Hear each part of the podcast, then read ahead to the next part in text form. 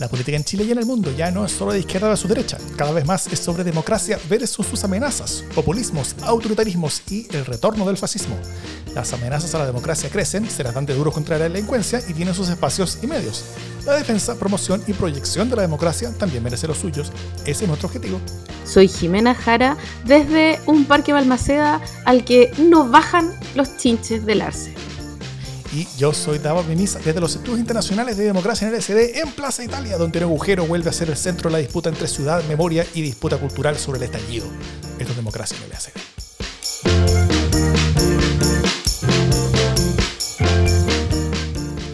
¿Cómo estás, Jimena Jara?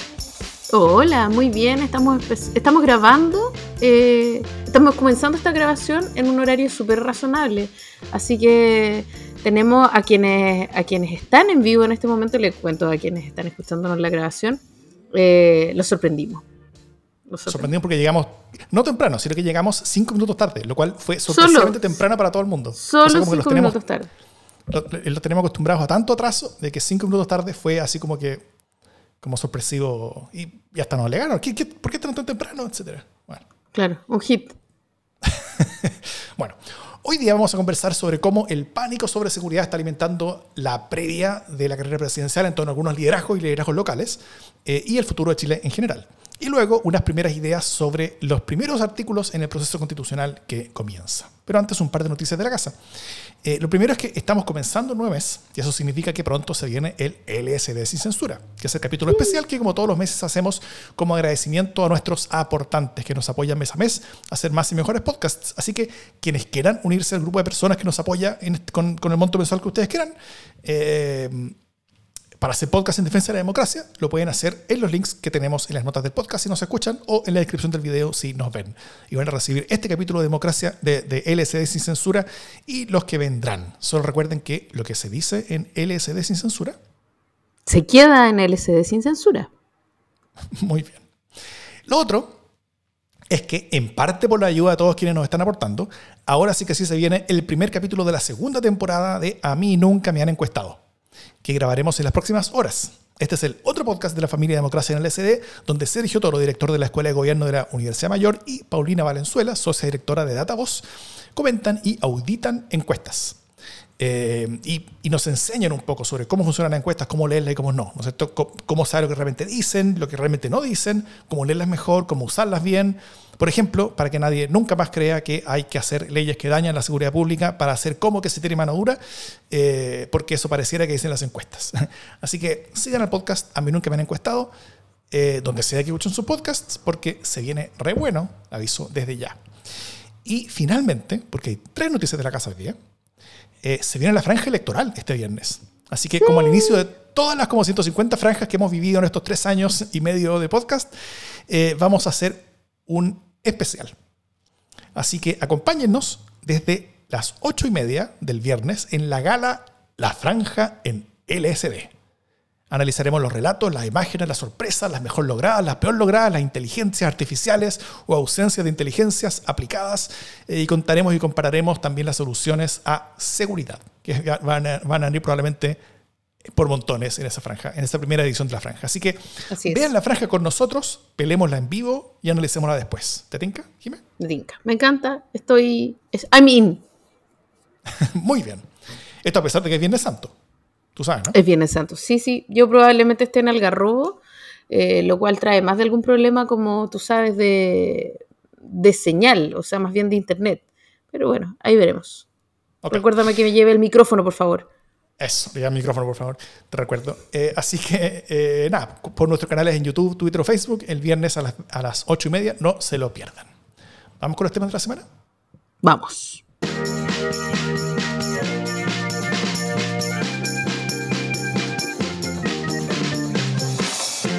Oye, no hay que estar ni siquiera muy enchufado para saber cuál es el tema de la semana. Seguimos en el soliloquio la seguridad, slash inseguridad, slash criminalidad, slash eh, conoce la palabra aquella.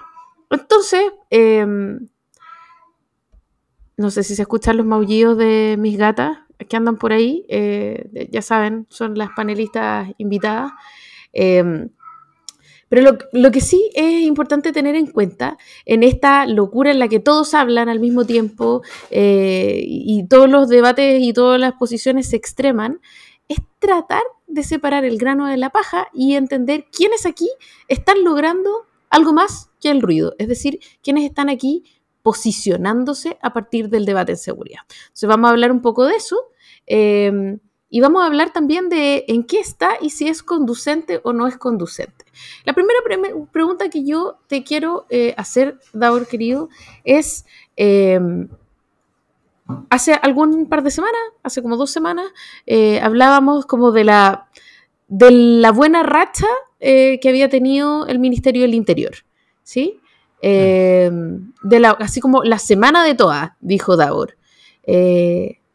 ¿Cómo crees que ha ido mutando, digamos, esa, esos focos o, ese ánimo eh, o, ese despliegue de, básicamente del gobierno y concretamente del Ministerio del Interior de Carolina Toa?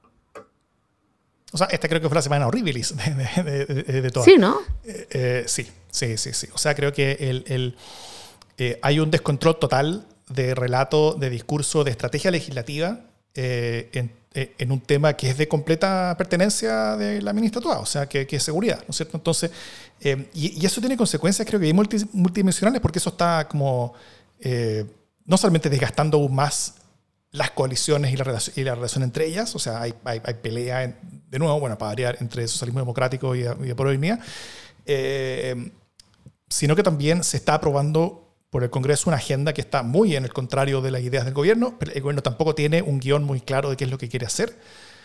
Eh, así que yo creo que está que, que, que, que, es todo problemático. A ver, pues, solo como introducción, la, ley Naim es básicamente un proyecto de retiro, o sea, como los retiros de la AFP, ¿no es cierto? Todos los expertos del tema, entre los cuales nosotros no estamos, así que no, no, vamos a entrar tanto en detalle, pero, pero todos los expertos del tema están absolutamente en contra del proyecto, hasta la editorial del Mercurio está en contra del, del proyecto. Eh, no solo no quisieron escuchar a los expertos en la discusión legislativa, sino que no quisieron ni siquiera escuchar a carabineros con su opinión técnica sobre un tema que supuestamente para ellos. O sea, ya el, nivel como de alienación es total. Bueno, todos los expertos en contra, alto nivel de daño, alto nivel de responsabilidad, actitud de, con todo sino para qué, eh, y alto apoyo en encuestas, que, es el componente importante que lo hace ser como el símil de los retiros en temas de seguridad. Eh, y después yo creo que la cagada es similar. O sea, eh, solo que hace medida no en puntos de inflación, sino que en cuerpos tirados en la calle, más de algunos inocentes eh, de delito alguno. Eh, y, el gobierno creo que es un desastre. O sea, eh, cero capacidad de control de agenda, cambian estrategias estrategia dos veces al día. Creo que ni un parlamentario oficialista tiene idea sobre dónde está para el gobierno en, cada momento. Así que básicamente lo que eso genera entre, los parlamentarios oficialistas es un sálvese quien pueda. O sea, cada uno al final salva su propio, su propio cuello y vota para salvarse durante la semana sin idea sobre lo que, que va a pasar más adelante. Así que, eh, nada, pues yo estoy viendo bien descorazonadamente un gobierno que, no, que, que, que por su ausencia de capacidad de tener control sobre la agenda, está permitiendo que se pasen cosas sobre las cuales yo creo que Chile se va a durante mucho tiempo más. Sí, yo también creo que fue una semana bien, o sea, mira, complejos poco, eh, porque acá el, afán, siento yo, de como de acceder a esta locura, eh, porque era una locura, de impulsar, patrocinar una mala ley, que era mala ley como, en el fondo, ok, vamos a impulsar esta mala ley, lo cual ya es confuso, es complejo. Eh, es que además tampoco están convencidos, porque ya impulsáis una mala ley y te morís con las botas puestas. Pero, pero es, o sea, como que ya, vamos a dejar tranquila a la gente eh, con esta ley que es efectista pero mala, eh, y después le ponemos indicaciones. Y así dejamos contenta a la gente. Eh, y así al mismo tiempo logramos sentar a la derecha eh, ilusoriamente en la misma mesa. Ninguna de las dos cuestiones ocurrieron. o sea, a la pasada fue lo contrario. Exacto. A la pasada van a perquinarle los votos a su sector, diciéndole, oye, yo sé que esta cuestión es como el forro, pero mira, apruébamela para salir del cacho y después le metemos indicaciones. Y los socialistas, así como disciplinados, pues, ¿cachai? Partido de 80 años, partido partido centenario, ¿cachai? Sí, sí, sí. Militantes, pues, ¿cachai? Votan a favor de una ley que no les gusta. Obvio, no, nos cae mal la cuestión, pero, loco, yo no te voy a dejar tirado. Si tú me decís que para allá, para allá, ¿cachai? Y los socialistas van para allá y se encuentran que están solos y todos los demás que venían atrás. No, no, yo no voy, que no encuentro que nadie ve. en contra del, proyecto que el gobierno dijo que votara a favor. Mi, mi principio no me lo permite, o sea... Y entonces ahí tenía ahí un problema porque la alianza, o sea, aquí me, parece que no hay tutía, o sea, el Partido Socialista hace lo que le piden, eh, de 90 años, perdón. Eh, la Internacional Socialista además fue como el, no sé, 22, así que de, ahí empieza la, larga historia, ya. Pero, em, pero además, eh, esta cuestión de que ya me dicen, voy eh, y, después los otros no ganan. Entonces, con toda razón, entre medio se encontró el Partido Socialista yendo en pleno a alegarle eh, al gobierno, decir, oiga, ¿sabe qué? Ordene su gente, porque no puede ser que haya dos audiencias aquí, uno están obligados, a, uno hacemos caso y pagamos los costos, y los otros no hacen caso y ustedes arreglan el discurso, porque eso fue lo que pasó, ¿no? Mm. Entonces, finalmente el Partido Socialista hace lo que le dicen, eh, a Dignidad no hace lo que le dicen y entonces el gobierno dice, no, lo que pasa es que igual aquí hay un riesgo, ¿no? Hay el riesgo del gatillo fácil. Entonces los socialistas quedan como los nazis en esta wea. Solo, ¿cachai? Porque ya, ya el gobierno en realidad encuentra que era pésimo votar por esta porque ley. Los porque los dejó votando por el gatillo fácil, básicamente. O sea, según el propio discurso del gobierno, cagó a los, los socialistas que, que, que, que, lo único malo que hicieron fue haberle hecho caso al gobierno. Claro. Entonces, finalmente los socialistas quedaron como lesos, eh, pero sí con total injusticia.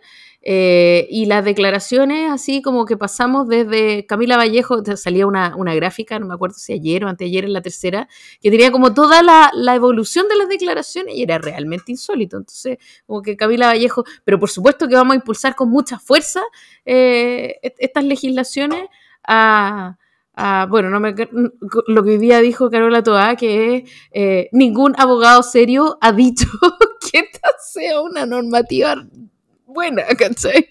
O sea, toda una locura. Eh, normativa que el, que el gobierno acaba de llamar a, aprobar en general. En general, claro, pero además ahora, o sea, en el fondo es que pasan dos cosas casi al mismo tiempo, que es como apruébala y por el otro lado la atajo. Entonces la tiro y la atajo. Eh, la tiró, se aprobó y él la tiene que atajar al tiro y entonces es buena, pero al otro día inmediatamente ya no, no es suficientemente buena y hay que aprobar las indicaciones, ¿no? Eh, y por supuesto, la derecha que le han dicho eh, le hizo la mansa tapa a aprobar las indicaciones. Eh, entonces, bueno, eso es lo que pasa cuando se pacta con la derecha y cuando se pierde el control de la agenda total y absolutamente. O sea, los discursos andan descoordinados y la pregunta que uno se hace es cuál es el daño que alcanzó a controlar el gobierno con esta estrategia. Respuesta, cero, creo yo. No sé cómo lo veis tú. Yo creo que incluso aumentó el daño. O sea, cuando, cuando, después de un par de malos resultados en, comisión en el Senado, eh, Carolina Toa parece que se enoja y se levanta de la reunión y se va nomás. Eh, en, la siguiente discusión, en el resto de la discusión que, que, tocó, o sea, no solamente se aprobaron por unanimidad, por unanimidad todas las indicaciones, sino que el Senado le puso más indicaciones aún para hacer la ley aún más fuerte de lo que era. O sea, la, la idea era que, que, que, después de pasar por, por la selva, que es la Cámara de Diputados, llegara al Senado y, y, y, por último como que se bajaron un par de tonos. Hey, no, en, el Senado se aumentó un par de tonos y después va a volver a la Cámara de Diputados, donde obviamente se va a aprobar cualquier lecera que salga, eh, se, se, se, sumó ahora las Fuerzas Armadas, a las... A las a, eh, eh, algunas de las cosas que, que, se le están entregando a Carabineros, o sea, como que se le como, como, como de seguridades y de, y de, y de, y de y de ausencia de accountability. Eso, eso ahora de, de se suma una Fuerza Armada en alguna de estas cosas. Y eso fue básicamente como, como reacción ante eh, el hecho de que Carolina Toa se hubiera ido a la discusión como, como que parece enojada y, y, que, y que, dejó ahí un, un, un, agujero bastante grande, donde los, los, senadores oficialistas, que igual tenían minoría ahí, pero, pero, pero por último eh, podían marcar alguna especie de voto, o sea, todo, todo por unanimidad, todo por unanimidad.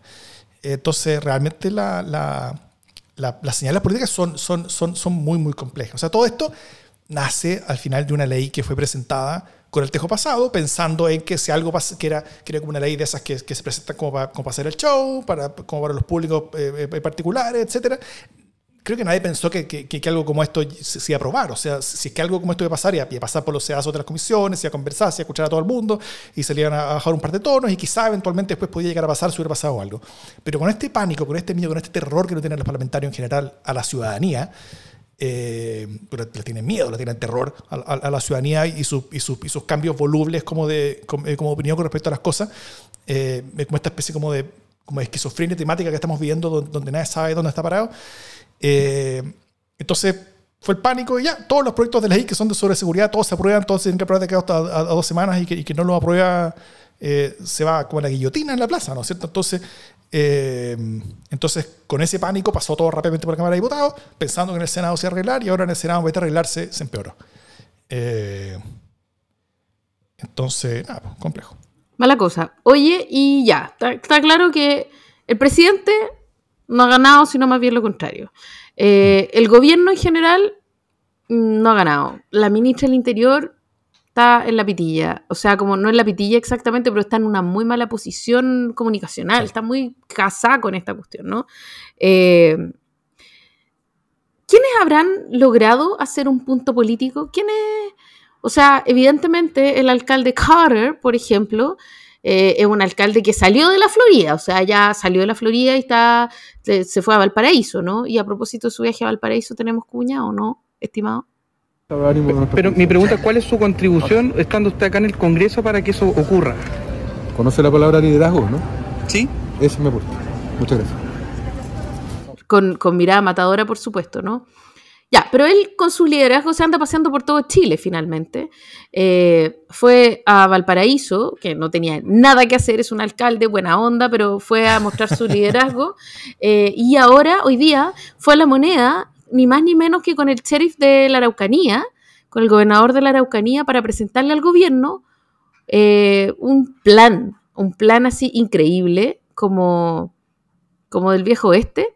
Y este plan es, eh, tengo el tiro, combatir la creación de un escuadrón conjunto contra el terrorismo, narcotráfico y crimen organizado y farmacia y perfumería, ¿no? O sea, como una weá que lo, que lo combata todo.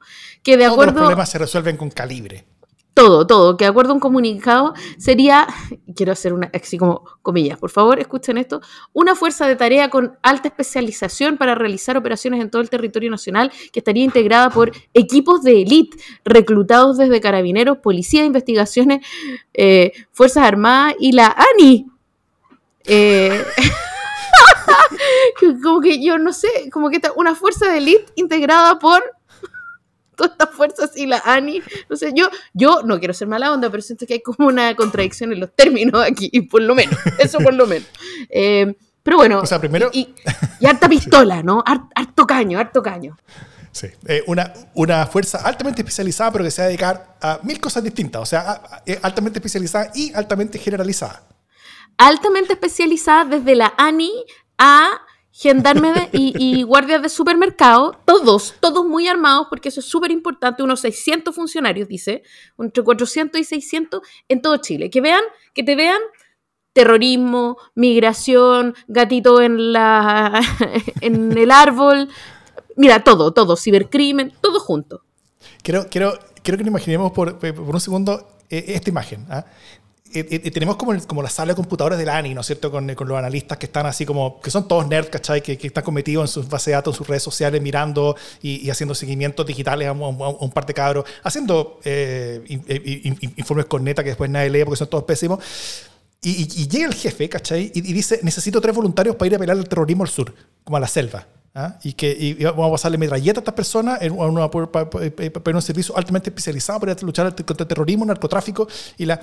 O sea, todos, todos se mean, todos hacen caca. O sea, que, nadie sería capaz como de... de, de, todos renuncian, la ni queda sola, eh, vacía ese, mismo día. O sea, no, tiene un sentido. Sí, no, insólito. Eh, pero, pero él así súper confiado, porque la... Eh, detengámonos en la narrativa, ¿no? La, postura que tiene Carter es decir, eh, acciones, no palabras, ¿no? Entonces, importa que las acciones sean una ridiculez, ¿cachai? Así como digna de, eh, eh, iba a decir de Hollywood, pero más bien como digna de, qué sé yo, de cantinfla. no es importante, lo importante es que él está haciendo cosas, él está mostrando liderazgo, y está mostrándolo en todo Chile porque ya la Florida le quedó chica, así como topó techo en la Florida. entonces es indudable que él está aprovechando este contexto no solo para demoler básicamente las mejoras ilegales, eh, sino que también para sacar su tajada eh, de cara a su, a su propia proyección política. También yo no sé si en realidad está sacando tanta ventaja, yo creo más bien que está, está como, yo ayer decía que tenía eh, como el síndrome Penélope, ¿no? Evelyn Matei, que construye el liderazgo en, torno a esta idea de ser eh, demócratas, de escuchar, de comprender que en verdad Chile ha cambiado, que es importante escuchar a todos y transar con el que tenemos al frente, eh, y al segundo siguiente está gritando como pinochetista eh, tirándole monedas a, los carabineros más o menos y diciendo que, tienen que disparar, que, después por eso se alegan que, y después alegan que se violan los derechos humanos. Mira, toda una cosa así muy insólita y por supuesto ahora, aprovechando de hablar del, agujero de Davor, ahí abajo de su casa, eh, por favor, especifica. Sí, claro, estoy especificando Davor. Estoy, del hoyo de Davor, pero que el que está ahí abajo de su casa. Eh, al que todos han ido básicamente a turistear, eh, porque se va a abrir, claro, se va a abrir la, la, eh, clásica, eh, ¿cómo se llama?, entrada subterránea de Metro Baquedano. Y entonces, a propósito de eso, Evelyn Matei dijo que ojalá además en el memorial, que, porque alguien dice, ay, sí, pero hay que tener un memorial y no sé qué, y entonces ella se sube, o sea, lo tuyo y dos más, ¿no? Como el octubrismo dice inmediatamente hay que hacer un memorial, hay que hacer un monumento, hay que hacer no sé qué, un mural eh, y una estatua del perro Matapaco. Y por supuesto ella inmediatamente propone hacer una estatua del carabinero anónimo eh, víctima del adoquín. Eh, y ojalá que pongamos a los carabineros víctimas de los molotov y pongamos, etcétera, etcétera, etcétera. ¿no? Los pobres funcionarios municipales que fueron obligados a infiltrarse, todo. entonces, no sé mucho qué está ganando. Siento que se está tratando de subir al mismo carro que Carter, pero ya está Carter, pues, ¿cachai? Entonces, no sé si como que em, en eso sigo estando con, Carolina Toá como en salga de ahí alcaldesa, porque de verdad eh, no va a llegar a ningún lado. O sea, ese camino como del, radicalismo efectista carabinerista ya lo tomó Carter. Eh, creo que eh, tiene más sentido que usted como vuelva a, a la idea de, del diálogo. Pero parece que ya, o sea, cada dos segundos tiene esta cosa como que se le, se le suelta la cadena y vuelve al pinochetismo más rancio. No mm. puede, no puede contra su naturaleza. Sí, yo, yo, yo, creo que Carter está haciendo un muy efectivo ocupamiento de agenda. Eh, eh, o sea, el, el, el, el, Tantoa está... Y, y, yo creo que tiene un guion. O sea, cuando, cuando sale con esta idea del, del, del comando militarizado, eh, anti todas las cosas malas, ¿no es cierto? Eh, que, a propósito, como si el crimen organizado se combatiera con armas de mayor calibre, ¿no es cierto? O, eh, como si no hubiera ido, o, como si no nos hubiera ido como el ajo cuando hace poco intentamos ya hacer lo mismo, lo mismo en la Araucanía, eh, con el comando Jungla y la grande que quedó en el sur, con todo eso.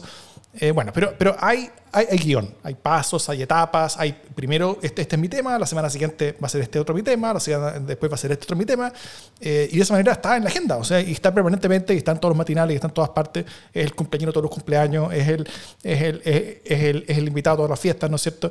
Eh, y, y, y con eso, no necesariamente que sus ideas sean buenas, pero sí es una persona que está dejando en claro que es alguien que tiene hambre política. Y eso creo que está quedando bien claro también para todo el mundo.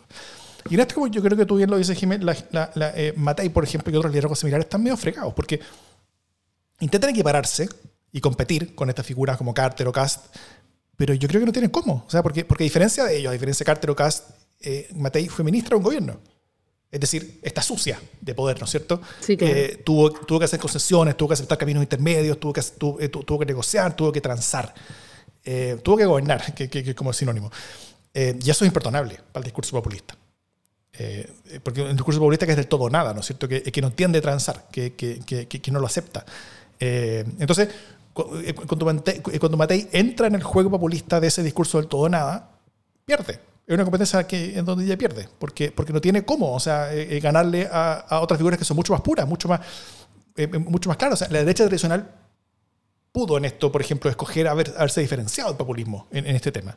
haber intentado llegar a acuerdo con el gobierno o haber impulsado su propia agenda, pero distinta a la, más ultra, a la, más fuerte, con responsabilidad, con algo valentía. Tal vez a perder electoralmente un poquito, porque, porque lo más popular en, un momento como de pánico y miedo delincuencial, completamente desconectado de, la realidad que estamos viviendo, pero, pero, pero sí asociado a un, a un, a un aumento real en, delincuencia y crimen.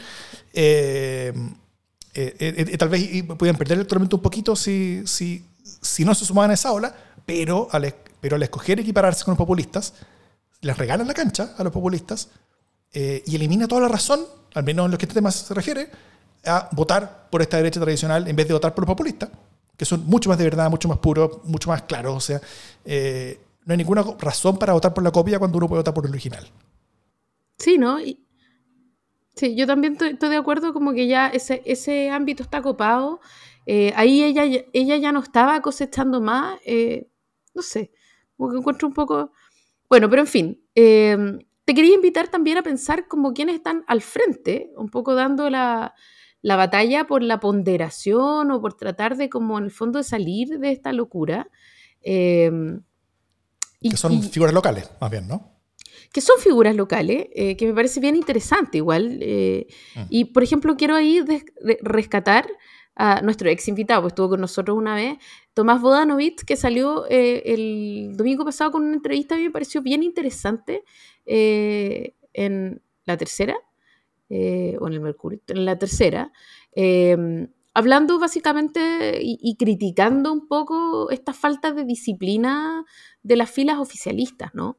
Eh, y, y que me parece que está bien templado porque finalmente él pone un poco templanza en un, en un rango eh, electoral en el que la templanza es una virtud bien rara. Eh, y, y en ese sentido marca una voz que no es exactamente disidente, pero sí es como de alguna manera compensa, compensatoria de, de un poco el radicalismo. Y me parece que ahí hay algo bien interesante que viene haciendo Tomás Bodanovich hace rato. Eh, no sé si se nota mucho eh, o, o solo lo notamos quienes como venimos mirando, pero me parece que ahí hay, hay la semilla de algo que podría ser bien interesante, fíjate. O sea, ese tipo de liderazgos pueden hacer una diferencia en el discurso, y en el relato y en la conversación, y, y- y pueden, pueden tener eh, posiciones que puedan ser defendibles en, en un panel, por ejemplo, en un debate televisivo, en el matinal, en un programa político, porque ellos tienen el recurso de decir, eh, aquí donde yo estoy, donde las papas queman, en, en- en la realidad, eh, como dice eh, una generación menor a nosotros, en el territorio, eh, palabra que a Jimeno no le gusta mucho, eh, pero, efectivamente ese recurso es uno que es útil en forma justa. O sea, son, son, son personas que efectivamente están mucho más cerca de, la, de, de las problemáticas reales y tienen ventajas en este tipo de temas. Eh, cuando son temas como de, como de reformas educacionales, de reformas tributarias, muchas veces no tienen tantas ventajas, entonces son, son personas que más bien como que se dedican a lo suyo y, y no tienen espacio en los medios. Pero en temas que son mucho más cercanos a la experiencia vital de las personas, aunque no tengan mucha atribución en la municipalidad, es decir, si, si, si Carter está eh, dando giras como, desde lo que conoce, pero no desde lo que hace, porque no está haciendo nada con respecto a esto. O sea, el, echar abajo un par de impresiones no es estar combatiendo ninguna lecera, es estar, es- es estar logrando minutos en la tele y copando los medios. Eh, pero, pero, pero este tipo de liderazgos sí tienen, tienen, tienen ese recurso, yo creo que tienen esa oportunidad y al final yo creo que depende más bien de las características de cada uno, el, el- cómo se utiliza. Entonces, hay una apuesta a más largo plazo. Eh, yo creo que en, que en- que en figuras como, como, como, como como, como Claudio Castro también en Renca, que creo que lo hace bastante bien, eh, donde, donde Pero hay Claudio de no ha salido plazo. mucho a hablar, ¿no? Poco, poco en esta vuelta. Sí. Pero generalmente cuando, cuando, cuando, cuando sale, sale bien.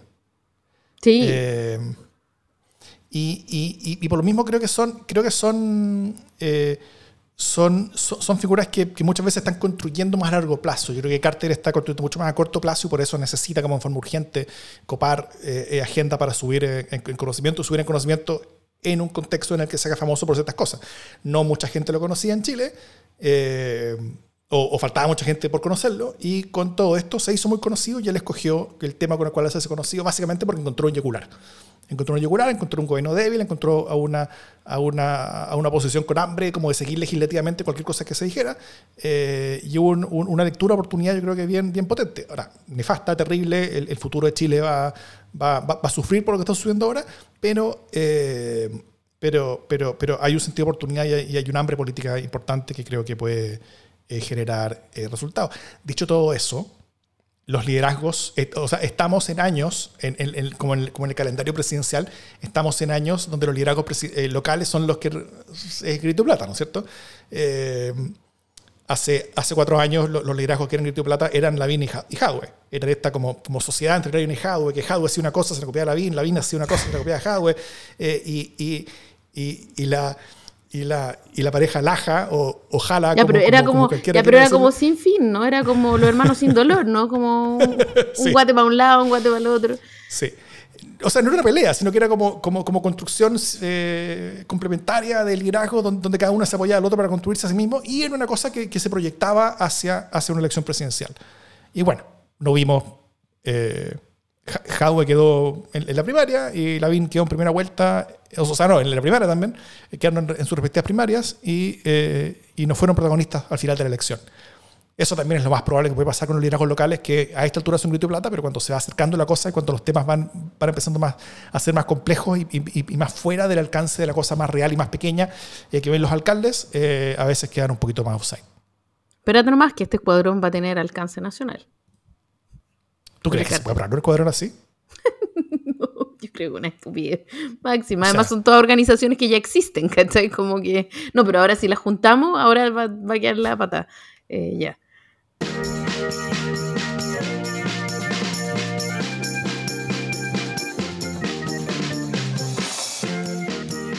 Bueno, y otra de las cosas que votó en forma unánime la Comisión de Seguridad del Senado fue en que querían, de una vez y por todas, lograr conseguir la gran demanda de tener el pastelazo de la semana.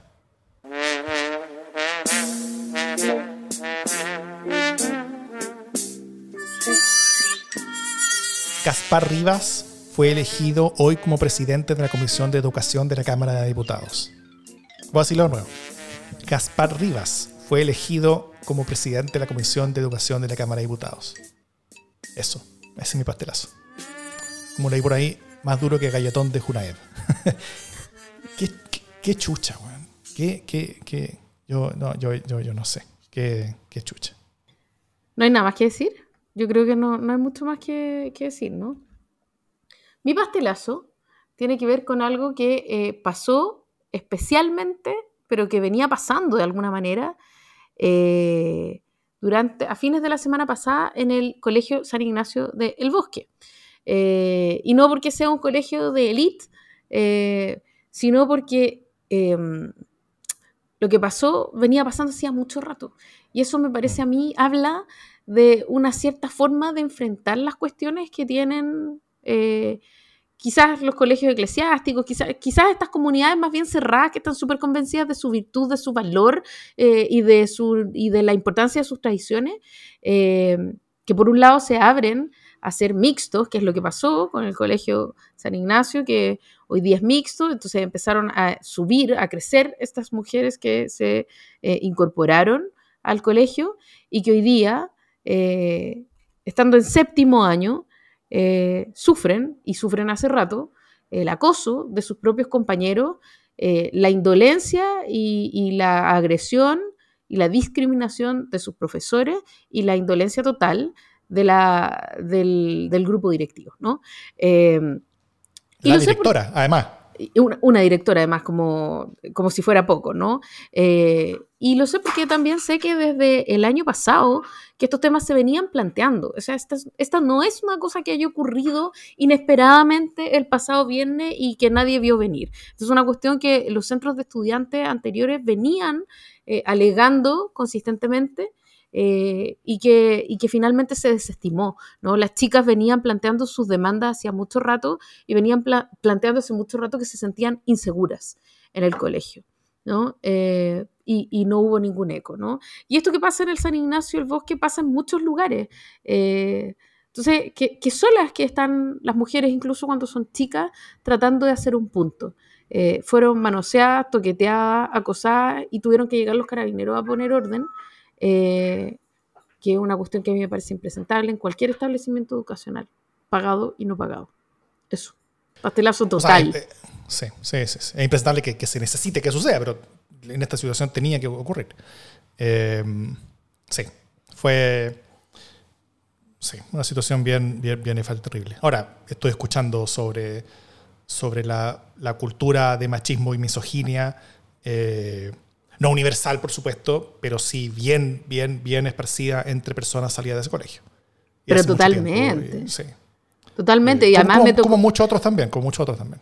O sea, hoy día me tocó ver comentarios como que tenían que ver con que en verdad el, el- el problema es que se ha perdido la fe en la congregación. O sea, ya eh, como ha entrado demasiada gente eh, con valores demasiado progresistas y por eso se produce este nivel de acoso y de, y de pérdida de la fe y de pérdida de la virtud. O sea, ya eh, me, me parece a mí que es como un poco no entender nada, ¿no? Como echarle la culpa más encima que ha entrado demasiada gente con poca fe. Eh, ya, Oremos. o no.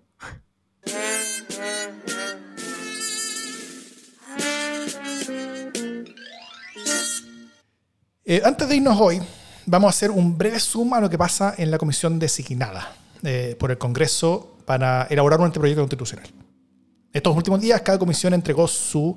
O sea, se- esto se separó en comisiones temáticas. Cada comisión entregó su primera propuesta articulado en los temas que le tocaba a cada comisión. Eh, y estos temas se están votando en general en el Pleno. Eh, a la hora de esta grabación, los capítulos 1, 2, 3, 4, 5, 6, 7, 8 y 9 del texto ya han sido aprobados en el Pleno unánimemente. Eh, ¿Por qué tanta unanimidad? Primero, eh, esto importante es como, como sobre el proceso. Resulta que en el ánimo de evitar peleas excesivas al inicio del trabajo de este, de este grupo, eh, solamente se puso en papel las cosas que, en las que había acuerdo unánime dentro de cada comisión en esta primera vuelta. Entonces, lo- todo lo que hubiera desacuerdo se dejó para después para la discusión eh, de, los, de las indicaciones. Eso, eso viene después, en, en- en algunos días más se empiezan a presentar las indicaciones. Eh, por eso algunos capítulos, como el de medio ambiente, por ejemplo, tenía como dos o tres artículos. Eso no era porque, al, porque, porque esta comisión no, no le interesaba el tema de medio ambiente, sino porque hubo pocos temas en los que había acuerdo eh, completo, unánime dentro de la comisión que, que veía el tema de medio ambiente, así que la mayoría de las cosas quedó pendiente. Entonces, eh, así que todos quienes alegan que, que, que, que, eh, por las cosas que faltan en este articulado, dejemos un par de cambios que son cosas que están en discusión. Eh, pero sí podemos juzgar lo que hay. Y más aún, porque, porque lo que hasta ahora ha tenido respaldo unánime, primero en las comisiones y ahora en, en el Pleno, eh, el hecho de que haya tenido respaldo unánime lo hace extraordinariamente difícil, si no imposible, que después vaya a ser cambiado, no solamente durante este mismo proceso, sino que porque ya va a estar dentro del texto, sino que por- después por el Consejo Constitucional elegido democráticamente. O sea, si algo es aprobado unánimemente en este como, como, como, como grupo de, de las personas designadas por el Congreso, eh, va a ser muy, muy, muy difícil que pueda existir capital político para cambiarle una coma a esto, salvo que sea parte de una negociación compleja, de toma y dame por ciertas cosas, pero, pero va a ser muy difícil que cambie algo eh, después por, por, por el grupo eh, democrático. Porque además, después, cualquier cambio que hagan tiene que ser validado por, por, por este mismo consejo eh, o, o por esta misma comisión designada. Entonces, eh, entonces va a, ser, va a ser muy difícil. Así que sí podemos jugar lo que hay, lo que está escrito. Eh, porque cada coma que está siendo aprobada unánimemente por estos días, muy probablemente va a ser parte de la propuesta constitucional que va a ser plebiscitada en diciembre. Así que, ¿qué te ha llamado la atención, Jime, hasta ahora, tanto el proceso como los contenidos? Porque ya estamos andando, o sea, ya, estamos en, terreno derecha, en, tierra derecha, ¿no? Estamos como en la previa, sino que ya estamos eh, eh, hablando sobre articulados concretos y votando sobre cosas concretas. Ya, lo primero que yo quiero decir es que una cosa que me ha llamado mucho la atención es lo resuelta que está la gente que ve el proceso desde afuera, ¿no? Hay poca información, eh, hay poca implicancia, pero ya la gente está convencida que va a rechazar, ¿no? Eh, o hay mucha gente que es como, ah, bueno, no me gustó cómo estaban formulados los derechos fundamentales, a mí tampoco, ¿ah? By the way. Eh, y entonces voy a rechazar.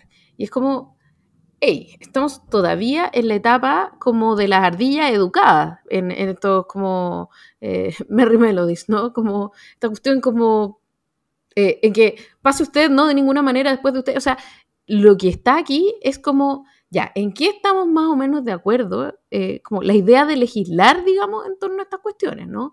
Eh, ahora, esta redacción exacta, o sea, lo que se escribió, entiendo yo, son las cosas en las que hay acuerdo.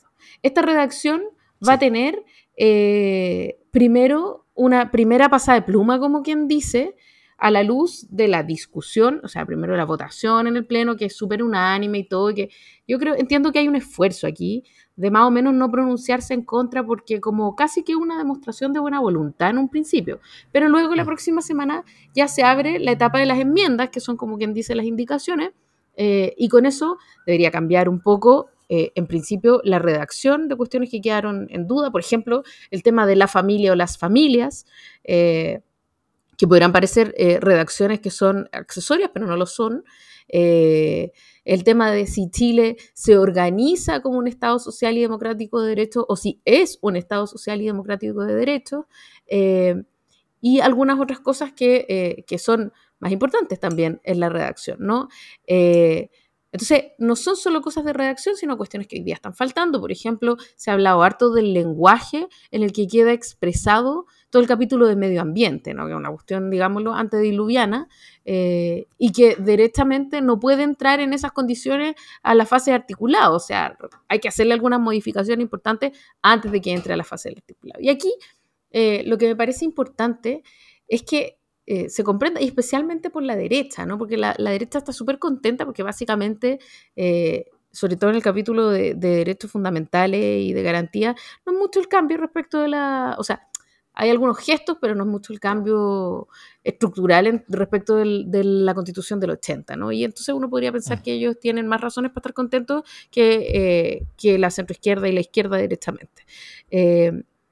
Entonces, en esta fase que viene ahora, que es la fase como de las enmiendas, eh, a mí me parece importante que esta derecha no repita el error que cometió la izquierda, eh, la centroizquierda, en el proceso fallido que terminó el 4 de septiembre, que es que se olviden que este texto tiene que ser eh, aprobado por eh, la mayoría de las chilenas y los chilenos en voto obligatorio, ¿no? Y aquí dos cuestiones que me parece clave tener como en mente durante este proceso. Uno, eh, una, prevención que nos hacía nuestro querido Sergio Toro, que era, ojo, que eh, las sociedades son rechazistas. ¿Sí? Eso mm. está estudiado. Es decir, cuando no comprendo bien algo y ese algo me ofrece algún nivel de incertidumbre, lo voy a rechazar. es más fácil para mí rechazar que aprobar una cosa que me genera incertidumbre. Es una primera cosa. Y entonces ese rechazismo opera tanto con el, con, con, el rechazo que ya ocurrió el 4 de septiembre como con un proyecto nuevo. O sea, hay que entender que este proceso tiene que vencer el miedo de la gente a cambiar, que es un miedo natural, arraigado y que está estudiado. Es una primera cosa. Eh, y lo segundo, que las encuestas nos muestran que amplia mayoría de chilenas y chilenos no quiere seguir con la constitución del 80, de la misma manera que tampoco quería el proyecto de, el proyecto constitución que se le ofreció. Entonces, eh, yo siento que es importante que dejemos ir estos fantasmas, ¿no? Que dejemos ir la constitución del 80 por un lado, del mismo modo en que es necesario que la centroizquierda deje ir el proceso fallido. Ninguna de las dos cuestiones le sirve al Chile de la mayoría, ¿no? Entonces, eh, y esto digo sobre todo en, la idea de que la derecha pueda eh, abrirse a negociaciones eh, que si no le van a jugar en contra.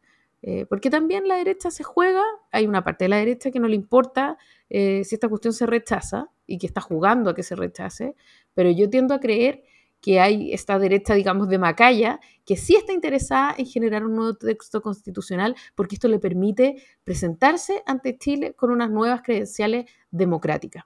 Eh, esa empresa se va al carajo si es que no son capaces de negociar eh, y de bajarle un poquito la dureza y la rigidez a, este, a estas normas previas, ¿no? Y cambiar la redacción un poquito. Y sobre todo que ahora viene la parte que es como con con los combos, que es el, articulado, porque ya se votaron las, digamos, las normas de buena crianza, ahora viene, ahora viene aquello que hay que pelear. Sí.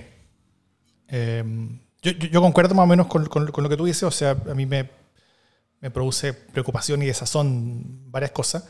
Eh, yo continúo con, la idea de que yo voy a probar casi cualquier cosa que salga, o sea, eso, es bien claro, pero, pero, pero aún así tengo eh, mis preocupaciones eh, amplias. Eh, primero porque la propuesta articulado presentada por, por, la comisión hasta ahora al menos me asusta no lo mucho que se diferencia de la propuesta de constitución anterior, que yo también aprobé, sino lo mucho que se parece a la constitución que reventó la institucionalidad de Chile y tiene la democracia chilena a punto de reventar. que es la misma constitución que la mayoría de los chilenos, de, de, la cual todavía quiere escaparse. O sea, es, es, es, más la mayoría en encuestas de las personas que quieren una nueva constitución que el porcentaje de personas que votó rechazo en el plebiscito pasado. O sea, eso, eso es claro. Eh, Eh, por lo tanto, el, el, el, rechazo para volver a lo mismo, o sea, no debiera haber sido una alternativa, no debiera haber sido una opción si uno quiere estar pensando en construir algo que vaya, que a probarse. Eh, como está quedando la cosa en general, yo, yo, yo la veo, son, son, son los primeros eh, detalles, los primeros retazos, pero dado los, dada, como, como la, la, la, proporción de las fuerzas políticas que están en disputa ahí, o sea, como que siento que vamos a ir en esa dirección, eh, es que sea una nueva constitución, un proceso de una nueva constitución que termina siendo en la práctica una reforma. Es como un ayornamiento, una actualización, cambiando algunas cosas, eh, haciendo algunos experimentos, probando algunas cuestiones, sobre algunas cosas que funcionan mal, pero, pero tampoco sin claridad de que vayan a funcionar mejor. Eh, eso. O sea, y manteniendo como, como los troncos más o menos constantes y estables. Eh, con la completa diferencia de legitimidad de origen, por supuesto, que es que eso, que eso sí tiene una diferencia bien monumental, porque, porque una constitución, por último, mala como la que tenemos, eh, es, muy distinto si, si, si, se hace democráticamente que si se hace democráticamente, aunque no nos guste ese proceso democrático. Entonces, eh, por un lado, este texto está, el texto como está quedando está en lo esperable, yo creo, dada la estructura que se le dio al proceso, dadas las fuerzas políticas, etc. Eh, pero lo descorazonador que es leerlo, yo creo que solamente me alimenta el sentido de responsabilidad que, yo, que para mí cae sobre los hombros de las personas que,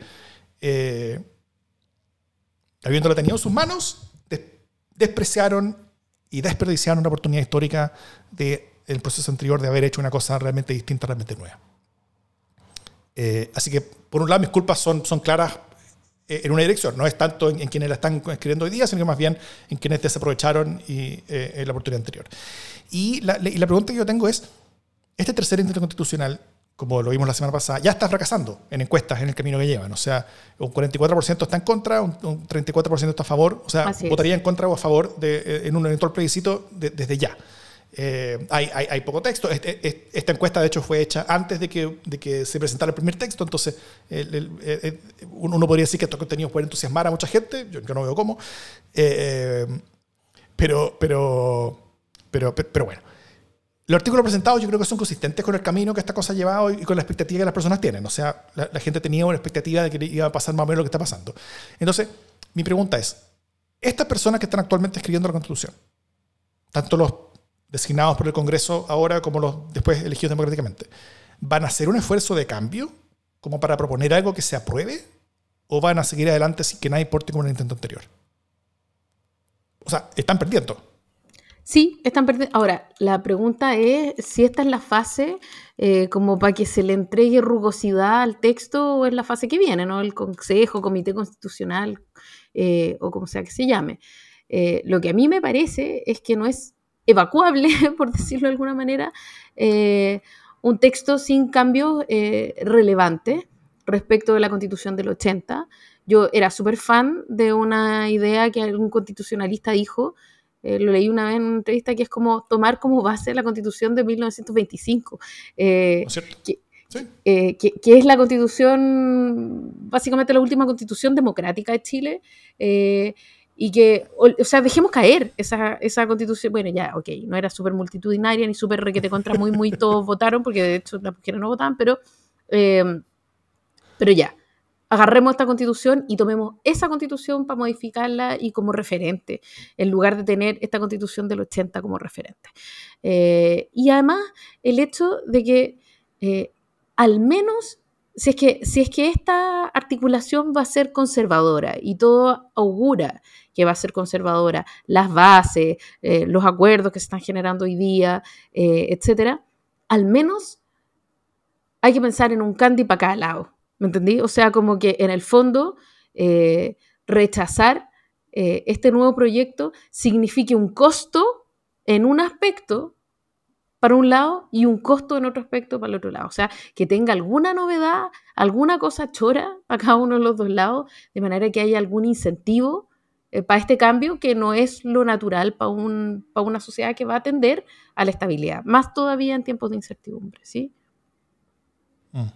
Sí, el, proyecto anterior eh, era uno que yo creo que no, que no enojaba en nada a un grupo como ultra progresista, eh, ultra izquierdista, ultra pachamámico, ultra, ultra no sé, o sea, eh, a, una, una, especie como de extremo social, que es legítimo, que está bien que exista, pero, pero, pero si no enojaba en nada a ese extremo, yo, yo veía, o sea, era muy difícil que, que, que, que todo Chile eh, aprobara, porque, sentí, porque el resto de Chile estaba sacrificando cosas que algunos no estaban sacrificando. Este proyecto como está quedando ahora, yo siento que puede terminar quedando como algo que no enoje nada a libertad de desarrollo. Y eso, y eso sería fatal. O sea, eso, aseguraría un triunfo en rechazo, yo creo. Aseguraría un triunfo en rechazo. Yo, yo, yo probablemente igual votaría a favor. Eh, porque creo que, que, aún más importante que el contenido es que volvamos a tener constitución. Creo que ahora no lo tenemos y creo que los riesgos que tenemos de corto y medio plazo son demasiado grandes. Así que, por último, una constitución parecida a esta, pero hecha en democracia, eh, ya. Por último, un avance y yo voy a votar a favor. Pero no tendría ninguna fe en que eso llegue a ganar. O sea, yo creo que la mayoría sería rechazo igual. No sé, yo siento que quienes diseñaron todo esto querían tanto eh, evitar parecerse al proyecto de texto constitucional hecho a su pinta por un grupo alienado para, por sí, para sí y en contra de la mayoría de Chile, que terminaron equiparándose al actualmente vigente texto constitucional hecho a su pinta por un grupo alienado por sí, para sí y en contra de la mayoría de Chile. Eh, y, y, da mucho espacio para ser optimista, pero pero, pero, por eso yo, yo, yo quiero ver optimismo en los quiebres, quiero ver optimismo en, los cambios de dirección, quiero ver optimismo en las sorpresas, quiero ver optimismo en el vértigo, que es lo que le ha faltado a todo esto. Eh, porque yo veo bien claro a dónde, dónde lleva el camino en, en, el que la gente está muy tranquila caminando, que, que hace un rechazo. Eh, pero, pero y, por lo mismo quiero ver los desvíos a ese camino. Que pueden ser desvíos a rechazar por más todavía, que es una posibilidad, pero, pero, pero, al menos haber la posibilidad de, que ese desvío termine siendo una aprobación. Sí, yo también creo. Em, yo también, igual que Davor, voy a aprobar eh, lo que, lo que me pase, como muy consistente con lo que hice la otra vez, ¿no? Que como casi que no le pido ni calidad, eh, sino un mínimo de, de autosustento. A la, y ya con eso, mira, estoy. No tiene ni que gustarme. Basta con que sea otra. Yo solo, yo solo le pido ortografía. Yo solo le pido que sea otra. Nada más. Eh, es muy, muy, muy débil mis mi expectativas. Pero sí, creo que es importante tener todos estos eh, factores a la, a la, vista de manera que, que sea aprobable y que, y que no termine en un nuevo bochorno. Que es perfectamente posible, by the way. Así es.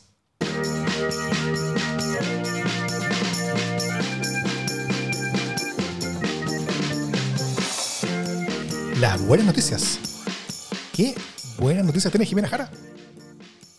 Fíjate que mi buena noticia, esta vez tengo buena noticia, y tiene que ver con eh, cómo ya se está empezando a articular eh, los arreglos del eje eh, Alameda-Providencia, ¿no? que yo la verdad pensé que se iba a demorar más en echarse a andar. Eh, como que creí que esta cuestión, como íbamos a tener noticias a fin de año y que finalmente no iba a pasar mucho más que, eh, indicaciones durante un buen rato. Eh, pero ya está empezando a moverse, están empezando a, a, recuperarse, por ejemplo, la iglesia de San Francisco, una tremenda iglesia maravillosa, va a iniciar, ya inició con trabajos de recuperación de su fachada. Eh, y a mí me parece que eso es como, es maravilloso. O sea, como que, ojalá que nada lo empañe, eh, pero, pero yo estoy contenta, estoy como expectante y creo que, pucha, es lo que nos debemos como ciudad. Es como casi que una de las obras bicentenario que debió haberse hecho y que nos quedamos debiendo. Así que nada, estoy como emocionadísima. Además que, nada, con Davor vivimos en ese eje. Así que Así es. De hecho, a, lo que se refiere con el, con el, con el hoyo ese, al, al, cual, le, como pertenece una persona, era, por si alguien tuvo la duda, se refería al, como, el agujero en la explanada de Plaza Italia, que es la salida del metro que está cerrada hace mucho tiempo desde el estallido y que se va a volver a abrir. Y hay toda una discusión. Y hay protestas ahora, como volvieron algunas protestas de poca gente que sigue ahí weando, pero, pero está, bien, está eso. Exactamente, a eso me refería. por si había oh, pero obvio. Eh, en mi caso, la buena noticia no puede ser otra que la detención y acusación de Donald Trump por 34 cargos de falsificación de registros financieros en, el contexto de los pagos para silenciar a una estrella porno, a un ex modelo Playboy y a un portero en medio de su campaña presidencial. Eh, este es probablemente el menos grave de los casos en los que está involucrado. Eh, más graves son, por ejemplo, los casos de incitación a tomarse Capitolio, eh, el, caso de guachipeo y ocultamiento de archivos secretos, eh, siendo guachipeo una palabra legal y seria, el caso de intentar robarse una elección en el estado de Georgia, e incluso un caso de violación, en el cual también hay una investigación bastante avanzada y testimonios ya, ya, ya, ya puestos. También probablemente es el caso donde será más difícil demostrar su, su culpabilidad y también el caso donde que, que podría tener las menores penas de todos los posibles. O sea, es, es muy difícil que un- con un caso como el presentado hoy día termine con penas de cárcel. Podría terminar culpable, pero difícil que sea con penas de cárcel. Eh, pero vaya que cambia la cosa cuando las personas dejan de ser intocables. O sea, creo que eso es importante. Tras toda una vida escapando de la justicia, mientras opera caminando con cada pata eh, en, en un lado diferente de la línea de la legalidad, eh, bien por la democracia de Estados Unidos y por la señal, yo creo que al resto del mundo también, eh, en algo de lo que desde Sudamérica, con la situación de Chile, hemos dado cátedra. O sea, Sudamérica ha dado cátedra, cátedra en este tema. El otro día vi como un, un- un- un mapa del mundo, como, como con los países que han, que han acusado legalmente o metido a la cárcel a ex líderes, pero líderes como presidente, primer ministro, cosas así. Hay un montón de países así eh, eh, manchados. Eh, Sudamérica, el único país que no está manchado hoy es Chile. Eh, pero bueno, en Sudamérica eh, es normal. Y otra buena noticia, de hecho también de Estados Unidos, hace pocos minutos se decidió la elección más importante de la que ustedes jamás escucharon. Y, esto es relevante, ¿eh? por, una razón como súper, así como, como, como un encanamiento de cosas que es muy importante para todo Occidente esta cuestión. Una elección especial por un cupo en la Corte Suprema del Estado de Wisconsin. Eh, ¿Por qué esto tiene importancia planetaria, yo diría? Porque con el control republicano de esa Corte Suprema Estatal, cortes inferiores junto con el legislativo estatal podían haber decidido que la próxima elección presidencial, si el conteo parcial no les gustaba en lo que pasaba en Wisconsin, podía haber decidido eh, que, la, que, la elección no se decidía por el, por, el, por el electorado, sino que se decidía por el legislativo, ultra controlado por los, por los republicanos, por, un, por uno de, de los gerrymanderings más abusivos de todo ese país. Eh, Wisconsin es uno de los estados más, más disputados electoralmente. Y los republicanos casi no pueden ganar en Estados Unidos si no ganan en Wisconsin. Entonces, eh, y los republicanos, por eso mismo, estaban listos para robarse esa elección y con ello guachipearse la presidencial completa. Pero hace unos minutos ganó la candidata demócrata. Entonces, el, control de la Corte Suprema cambia de manos y, eso, y con eso se acaba de cerrar la mayoría de los caminos posibles para que los republicanos en Estados Unidos se pudieran robar la próxima elección presidencial. Eh, eso gracias a una movilización principalmente de jóvenes que fueron a votar en masa a una elección donde usualmente no participa prácticamente nadie. Así que Occidente entero puede respirar un poquito más aliviado porque por una elección de mierda en un cargo menor en un rincón de Estados Unidos. Así estamos. bueno, dicho eso, esto es democracia en LSD.